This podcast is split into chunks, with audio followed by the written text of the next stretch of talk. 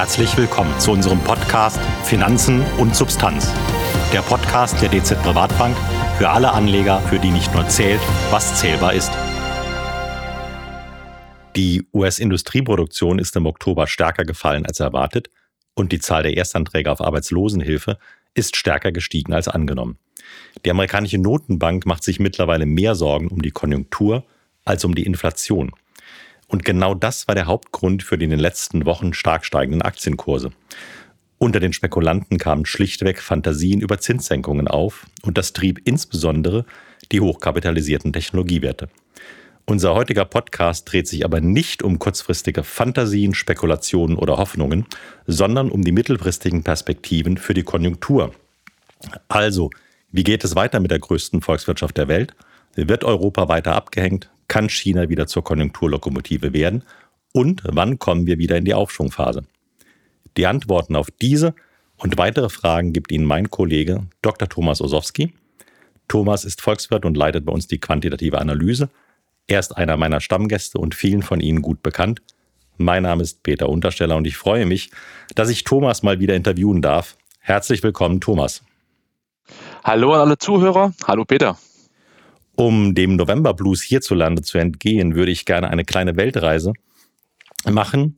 Bleiben wir also zunächst über dem großen Teich. Thomas, wie viel besser ist das Konjunkturklima in den USA als bei uns?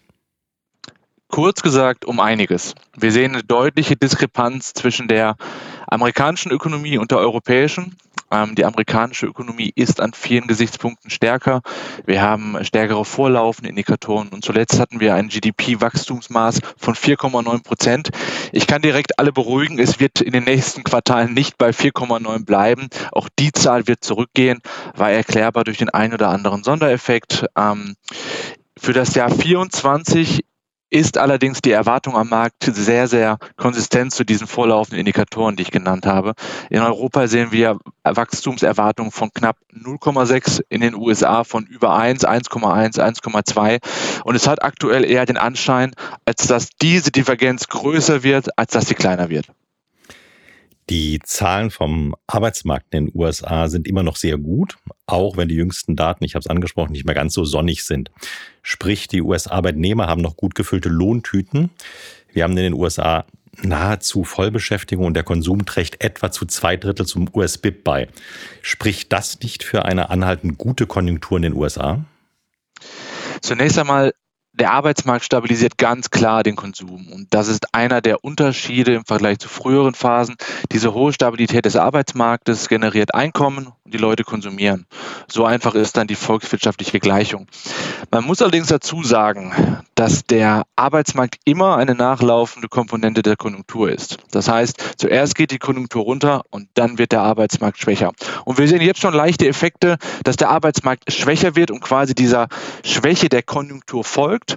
Und auch im Konsum ist die Stimmung nicht mehr gut. Das heißt, auch dort hat man Indikatoren wie den Sentiment-Indikator der University of Michigan beispielsweise, die alle jetzt schwächer werden und eine Konsumeintrübung oder eine Eintrübung der Stimmung im Konsum, besser gesagt, ähm, bereits anzeigen. Ein weiterer Punkt, der am Ende von Zyklen immer den Konsum auch einschränkt, ist das Verschuldungsthema. Und das ist besonders relevant aktuell aufgrund der stark gestiegenen Zinsen. Ich kann hier ein bisschen ähm, die Gefahr mindern beziehungsweise ein bisschen beschwichtigen, wenn man das so sagen möchte.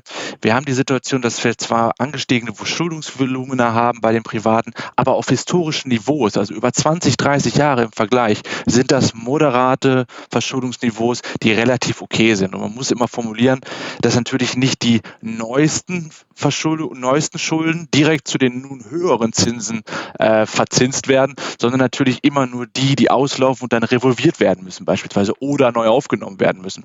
Das heißt, wir haben zwar beim Kreditkartenschulden insbesondere äh, insgesamt 21 Prozent mittlerweile auf der Zinsuhr stehen, wenn man das so sagen möchte, aber insgesamt ist auch das Verhältnis aus Tilgung und Zahlung relativ zum ähm, aktuellen Einkommen der Haushalte in einem moderaten Zustand. Das heißt, von einer Überschuldung der privaten Haushalte kann man momentan nicht sprechen und auch nicht davon, dass die Haushalte ihre Verschuldung kaum noch tragen können. Davon ist man jedenfalls mit einem historischen Vergleich relativ deutlich entfernt.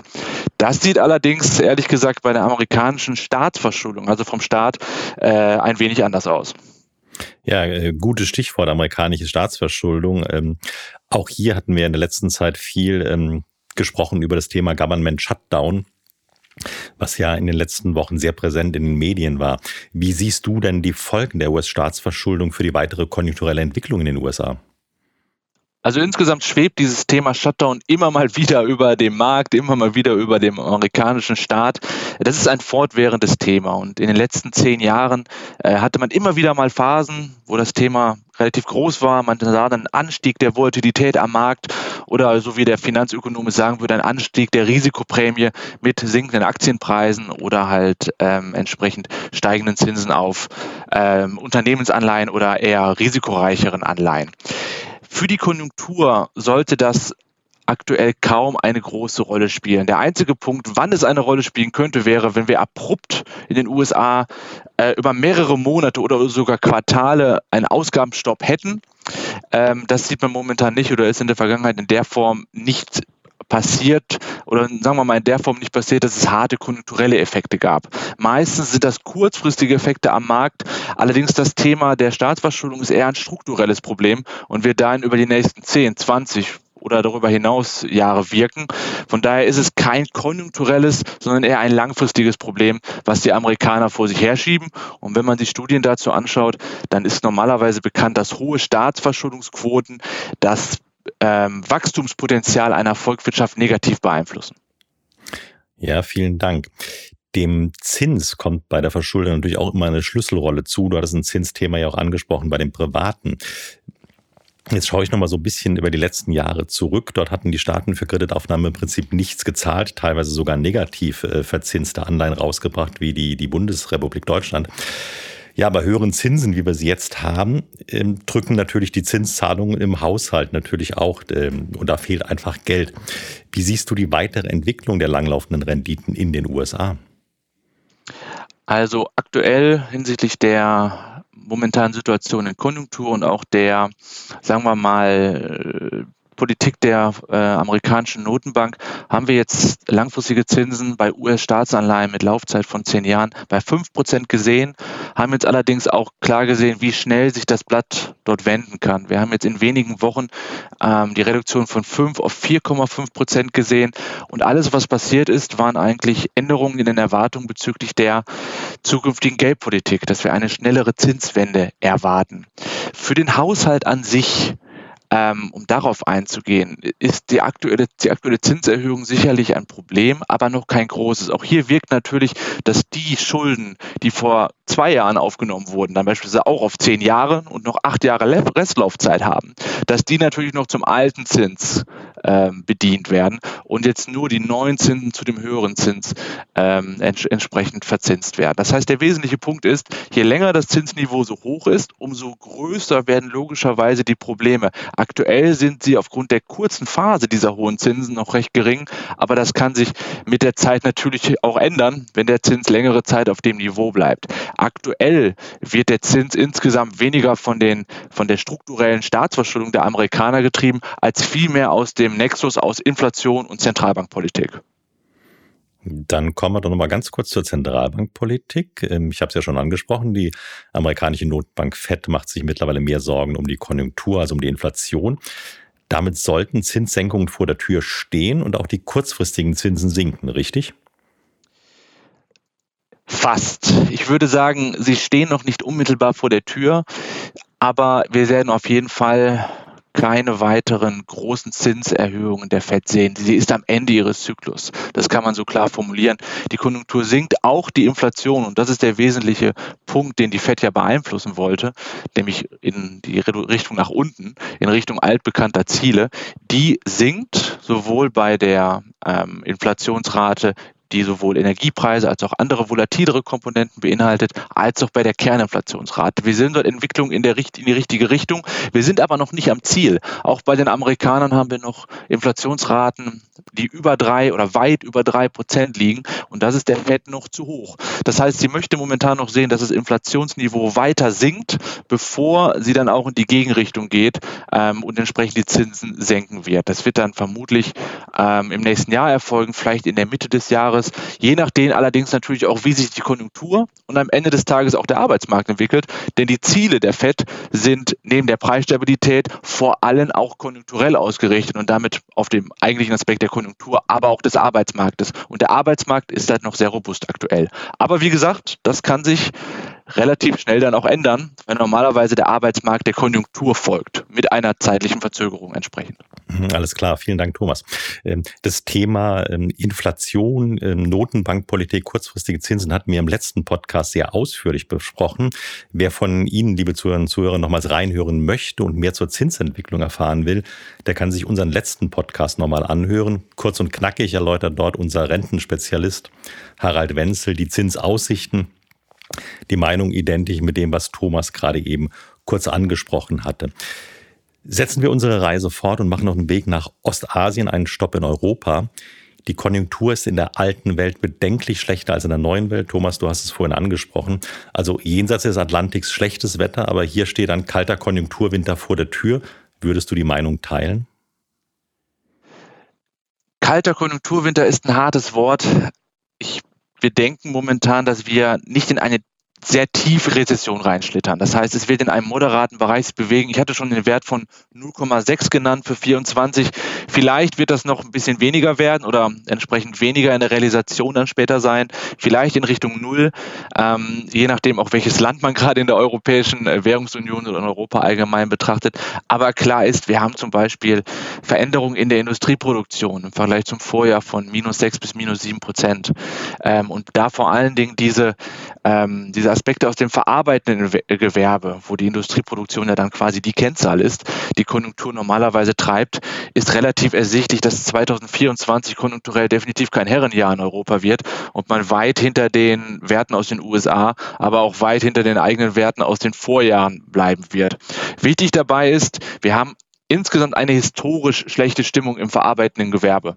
Und das steckt natürlich irgendwann auch den Dienstleistungsbereich an, weil die beiden Elemente natürlich zusammenwirken in einer Volkswirtschaft. Wichtig ist dabei immer zu bedenken, äh, während das Service-Segment, das Dienstleistungssegment vielleicht noch relativ stabil ist, wird aber die konjunkturelle äh, Schwankung in, den, in der Konjunkturtheorie eigentlich immer über die volatileren Elemente und das ist die Industrieproduktion ähm, generiert. Das heißt, für 2024 muss man klar sagen, dass man in Richtung Null wahrscheinlich laufen wird, basierend auf der sehr, sehr schwachen Situation im verarbeitenden Gewerbe. Und so richtig wollen die Erwartungen auch noch nicht wieder hochgehen. Das heißt, die Stimmung ist aktuell schlecht und die Aussichten bezüglich der Zukunft, die momentan im verarbeitenden Gewerbe und der Industrie gesehen werden, sind auch noch relativ verhalten. Jedenfalls zum aktuellen Punkt. Das kann sich allerdings auch relativ schnell wieder drehen. Jedenfalls bei den Erwartungen.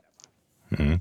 Lass uns noch mal ganz kurz zu, zu einem Land kommen. Du hast ja gerade angesprochen, es ist sehr unterschiedlich auch in Europa. Größte Volkswirtschaft in Europa ist Deutschland. Ja, hier läuft die Konjunktur auch im europäischen Vergleich eher schlecht. Und jetzt kommt noch was dazu. Die Bundesregierung hatte nicht benötigte Gelder aus dem Corona-Hilfspaket in den Klima- und Transformationsfonds umgewidmet. Das Bundesverfassungsgericht, wie wir wissen, hat das nun für gesetzwidrig erklärt. Jetzt fehlen der Bundesregierung 60 Milliarden Euro. Welche Auswirkungen wird das auf die deutsche Konjunktur haben?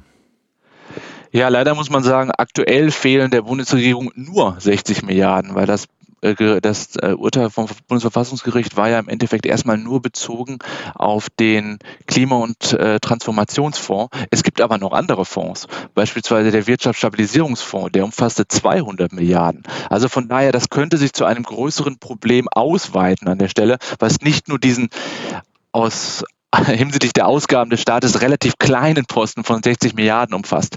In dem Zusammenhang gibt es jetzt momentan auch weitere Entwicklungen. Das heißt, Finanzminister Lindner hat auch im Prinzip für sämtliche Ministerien äh, bezogen auf Neuausgaben ähm, einen Stopp ausgerufen. Von daher wir haben gerade über das Thema Lockdown in den USA gesprochen. Man könnte jetzt quasi die Brücke bilden nach Deutschland. Wir haben auch eine Art äh, Lockdown in einer etwas anderen Art, logischerweise. Es geht um Neuausgaben, nicht um bereits eingegangene Verbindlichkeiten. Aber man muss klar formulieren, in einer Zeit, wo wir konjunkturell in der Schwäche sind, ist es aus der klassischen Konjunkturlehre oder aus der klassischen, ähm, aus der klassischen ähm, Stabilisierungspolitik ein schlechtes Zeichen oder ein falscher Weg, entsprechend dann noch Geld rauszunehmen, fiskal eher restriktiv zu wirken. Von daher, es hängt jetzt davon ab, ob man wirklich hart sparen muss, ob man viele ähm, Ausgaben, die man machen wollte, zurückfahren muss, beziehungsweise nicht tätigt, ähm, ob man die schwarze Null einhalten möchte. Auch das ist ja ein Thema, was immer wieder rumgeistert in den Medien oder auch bei dem einen oder anderen Politiker der verschiedenen Parteien. Das heißt, insgesamt zusammenfassend, wir sind in einer konjunkturell schlechten Lage und da kommt jetzt noch der Effekt hinzu, dass der Staat tendenziell mehr sparen muss, als er wollte. Das wird die Konjunktur definitiv nicht verbessern. Ja, also sprich staatliche Nachfragepolitik wird schwieriger, wenn dir 60 Milliarden fehlen. Ne? Oder vielleicht sogar 200. Ja. genau. okay, äh, alles nicht schön. Ich sehe also, in Europa ist es ungemütlich in diesem Konjunkturwinter. Setzen wir die Reise nach Ostasien fort und landen im Reich der Mitte. Manchmal wird China auch gerne Land des Lächelns genannt. Ja, gibt es derzeit in China wirklich Grund zum Lächeln konjunkturell? Wenig. Natürlich auf etwas anderem Niveau als in, als in Europa. In China hat man Wachstumsraten von vier bis fünf Prozent in verschiedenen Jahren. Von daher wächst man natürlich auf einem anderen Niveau. Aber man hat jetzt gehofft, dass man nach einem auch Lockdown-bedingt schwachen Jahr 2022 dann quasi mit Momentum in das Jahr 23 geht und dann recht hohe Wachstumsraten generiert. Weit über fünf Prozent haben, hat man teilweise, hat man teilweise erwartet. Dem ist nicht so. Das heißt, momentan ähm, hinkt man quasi der Erwartung hinterher und auch der ein oder andere Impuls aus der Geld- und Fiskalpolitik schafft es momentan nicht, wirkliches Momentum zu erzeugen. Das heißt, die Konjunktur in China läuft verhalten. Man wird natürlich ähm, mit, mit vier bis fünf Prozent wachsen. Das klingt auch sehr viel, aber für die chinesischen Ziele ist es eher unterdurchschnittlich. Jetzt haben wir in China einige Problemfälle, die meines Erachtens sogar zusammenhängen. Zum einen ist es das Thema Verschuldung, das wir schon bei den USA und auch in Deutschland erörtert haben. Und zum anderen der fragile Immobilienmarkt. Wie siehst du die Aussichten für die zweitgrößte Volkswirtschaft der Welt? Ja, das Immobilienthema ist immer wieder in den letzten Dekaden fast genannt worden als das große Damoklesschwert. Man muss dazu immer mal folgende Zahlen nehmen, um das Ganze mal ins Verhältnis zu setzen. Es gab Jahre in China, dort wurde mehr Beton in China verbraucht als in ganzen Dekaden in den USA. Das zeigt so ein bisschen, wie viel dort gebaut wurde. Und wenn viel gebaut wird, dann ist meistens das, die Tendenz recht groß, dass man in eine Art Blase reinläuft, beziehungsweise eine Blase generiert hat. Und das ist hier genau der Fall.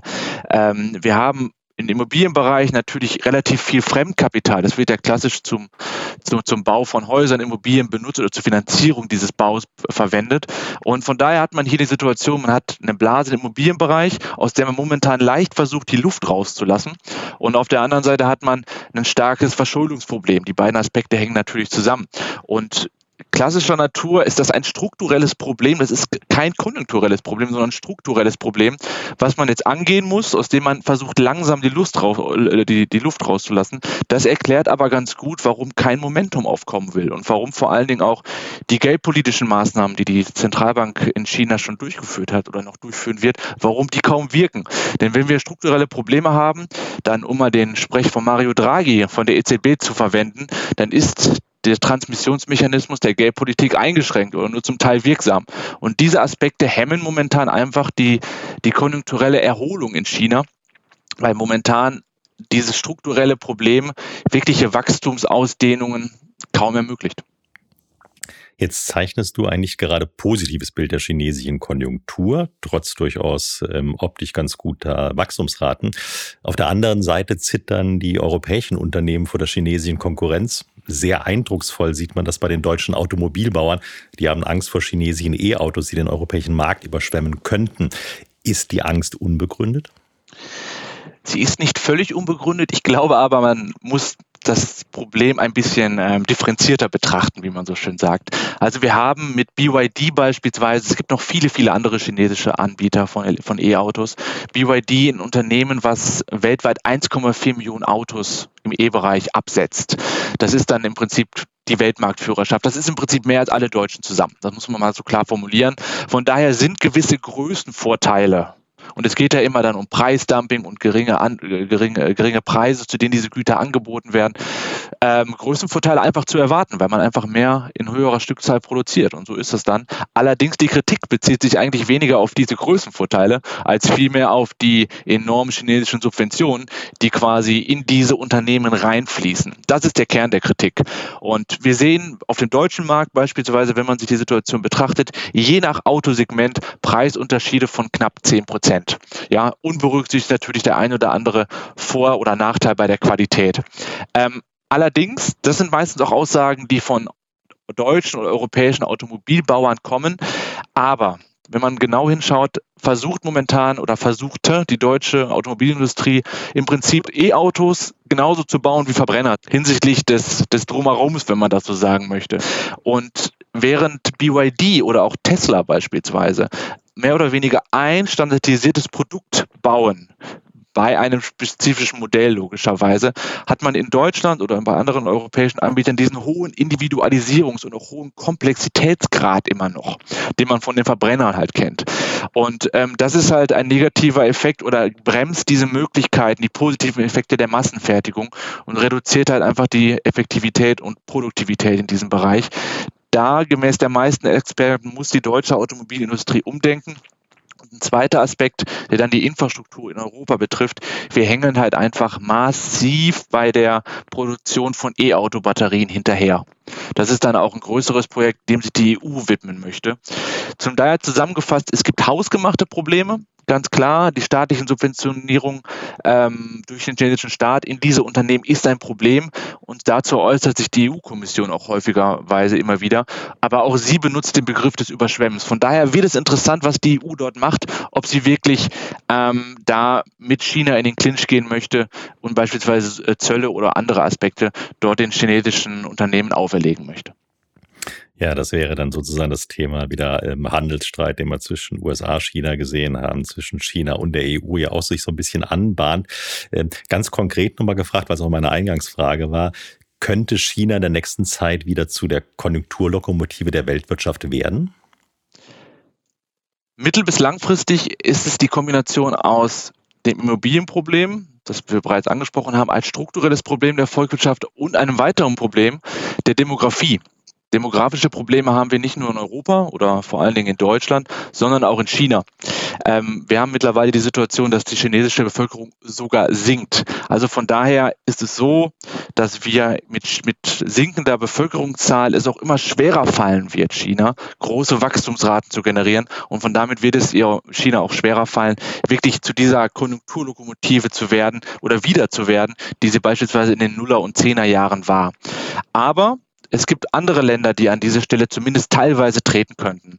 Da denkt man an Indien mit weiterhin starkem Wachstum in der Demografie, aber auch der, ähm, der ökonomischen Entwicklung oder auch Brasilien. Das heißt, China wird vielleicht nicht mehr zu der alten Konjunktur- oder Wachstumslokomotive der Weltwirtschaft werden, aber es ist so, dass wir erwarten, dass sich dieses Wachstum auf breitere Schultern stellen wird. Das heißt, neben China wird dann Indien ein wesentlicher Motor sein, aber vermutlich auch Brasilien.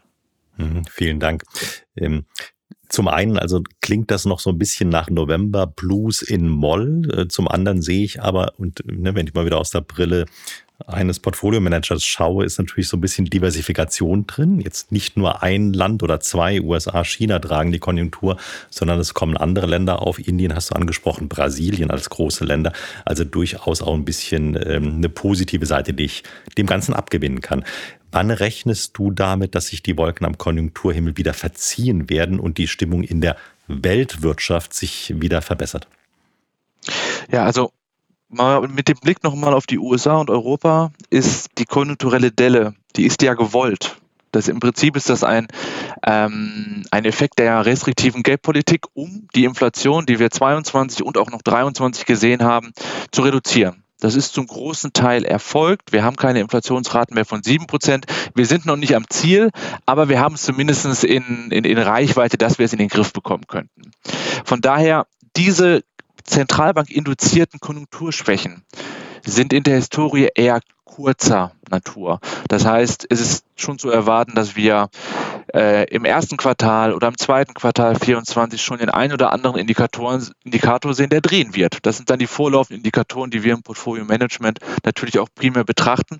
Das heißt, wir erwarten nicht, dass wir jetzt über mehrere Jahre in eine größere konjunkturelle Schwäche reinlaufen, sondern dass 24 kein Herrenjahr wird, habe ich schon erwähnt, aber dass danach die Indikatoren auch nächstes Jahr schon für die darauffolgenden Jahre drehen und dann 25 wieder ähm, höhere Wachstumszahlen in der europäischen, aber auch in der amerikanischen Ökonomie erreicht werden können. Vielen Dank. Jetzt können wir als Investoren natürlich nicht nur auf besseres Wetter warten. Wie richten wir unsere Portfolios in diesem Umfeld heute aus? Wir verfolgen in dem Umfeld der konjunkturellen Schwäche eine vorsichtige, insgesamt vorsichtige Positionierung. Wir sind bei Aktien leicht unterhalb der Neutralquote, nicht groß. Allerdings ist unserer Meinung in dem Zeitpunkt nicht äh, die Gelegenheit, den, den Helden am Markt zu spielen und große Portfoliorisiken aufzubauen. Ähm, bei anderen Anlagen sind wir noch zurückhaltender, insbesondere aufgrund der Attraktivität bei Anleihen. Von daher haben wir einen minimalen Goldanteil, wir haben keine Immobilieninvestments und auch keine Industrierohstoffe aktuell in den Standardmandaten. Das mit den Industrierohstoffen und den Immobilien, klar nachvollziehbar, konjunkturelle Schwäche, Zinsen. Wäre es angesichts der hohen Zinsen für Festgelder und der mauen Konjunktur nicht auch eine Idee, Aktien noch geringer zu gewichten und dafür die Liquidität zu erhöhen? Portfolio-Management ist immer natürlich das, das, das Abwägen zwischen den Chancen, die man hat, auf Aktien beispielsweise oder generell in Assetklassen und den Risiken. Und ähm, Extrempositionen hinsichtlich der aktuellen Situation. Sie sind in Ausnahmesituationen vielleicht anzuraten. Allerdings haben wir im Moment eine wirkliche Ausnahmesituation, also unserer Meinung nach nicht. Die Konjunktur sinkt und das Bild ist dort relativ schlecht oder schwach, das ist sicherlich klar. Allerdings dennoch führt unserer Meinung nach nichts an einem Portfolio vorbei, was halt Risiken reduziert im Vergleich zum konjunkturellen Aufschwung beispielsweise. Allerdings vollkommen die Aktienposition glattzustellen, äh, ist in dieser Phase nicht, ähm, nicht anzuraten. Insbesondere wenn man sich mal anschaut, historisch allerdings auch in den letzten Wochen, wie schnell sowas dann drehen kann. Also wir sprechen hier gerade aus der Situation, dass wir im letzten Monat im amerikanischen Aktienmarkt einfach mal einen Anstieg hatten von 10 Prozent. Trotz der schwachen oder schwächer werdenden Konjunktur. Und man sieht dann schnell, wie schnell das die Stimmung am Markt umswitchen kann. Äh, wir sehen auch, wie schnell ähm, dann Fantasie reinkommt, beispielsweise auf der Zinsfront. Das war genau der Punkt, warum die 10% im S&P in den letzten Monaten erreicht wurden. Das heißt, vollkommenes Glattstellen der Aktienposition ähm, ist definitiv in diesen Zeiten oder generell nicht anzuraten. Die moderate Verwendung von Risiko ist es. Das ist ganz klar das, wie man in diesem konjunkturellen Pfad agieren sollte. Aber aber auch im Aktienbereich muss man klar sagen, dass man auch über die Auswahl der Titel natürlich Risiken spielen kann und Risiken ein- bzw. rausnehmen kann. Wir setzen primär auf Aktien im Qualitätsbereich, die stabile Bilanzen haben, robuste und langfristige Geschäftsmodelle haben bei niedriger bis moderater Verschuldung. Von daher, das sind Unternehmen, die definitiv auch diese konjunkturellen Schwächephase, in der wir aktuell sind, mehr ist es nicht, dann entsprechend überstehen können. Ja, vielen Dank. Äh, und welche Branchen bevorzugen wir? Ja, also klassisch Branchen in diesem Umfang, deren Gewinne weniger an der aktuellen Konjunktur hängen, das heißt, die weniger stark betroffen sind von dieser konjunkturellen Delle und gleichzeitig von den sinkenden Zinsen profitieren können. Das heißt, wir haben vor allen Dingen einen Fokus, nicht nur, wir haben keine Extrempositionierung, ähm, wir haben einen Fokus auf defensivere Sektoren. Das ist dann der Bereich Basiskonsum, das ist Gesundheit oder Versorger, also all das, was weniger stark von der Konjunktur beeinflusst wird im Vergleich beispielsweise zu einem diskretionären Konsumunternehmen wie einem Autobauer. Das wäre ein Unternehmen, was eher ein hohes, äh, eine, eine hohe Verknüpfung hatte, hätte hinsichtlich der Konjunktur. Das heißt, wir sind insgesamt defensiv aufgestellt und das passt halt zu der klassischen Positionierung, die man in Phasen dieser konjunkturellen Schwäche eingehen sollte. Lass uns noch kurz zum Abschluss zu den Anleihen kommen.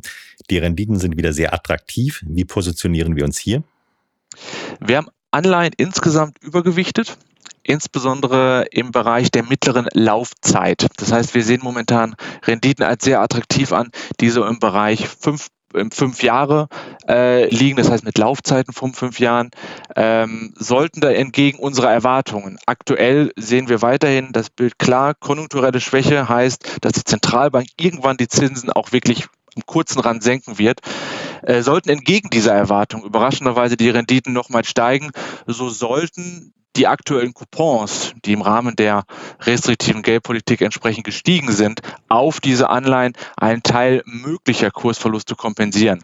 Kurz gesagt, im Durchschnitt sind fünfjährige Anleihen oder Anleihen mit fünfjähriger Laufzeit unserer Meinung nach aktuell das Optimum im Chance-Risiko-Verhältnis. Herzlichen Dank, Thomas, für deine fundierten Antworten.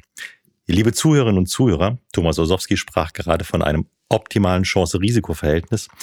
Wie immer an den Kapitalmärkten geht es darum, Chancen und Risiken abzuwägen und ein auf den möglichen Szenarien aufbauendes Portfolio optimal zu gestalten.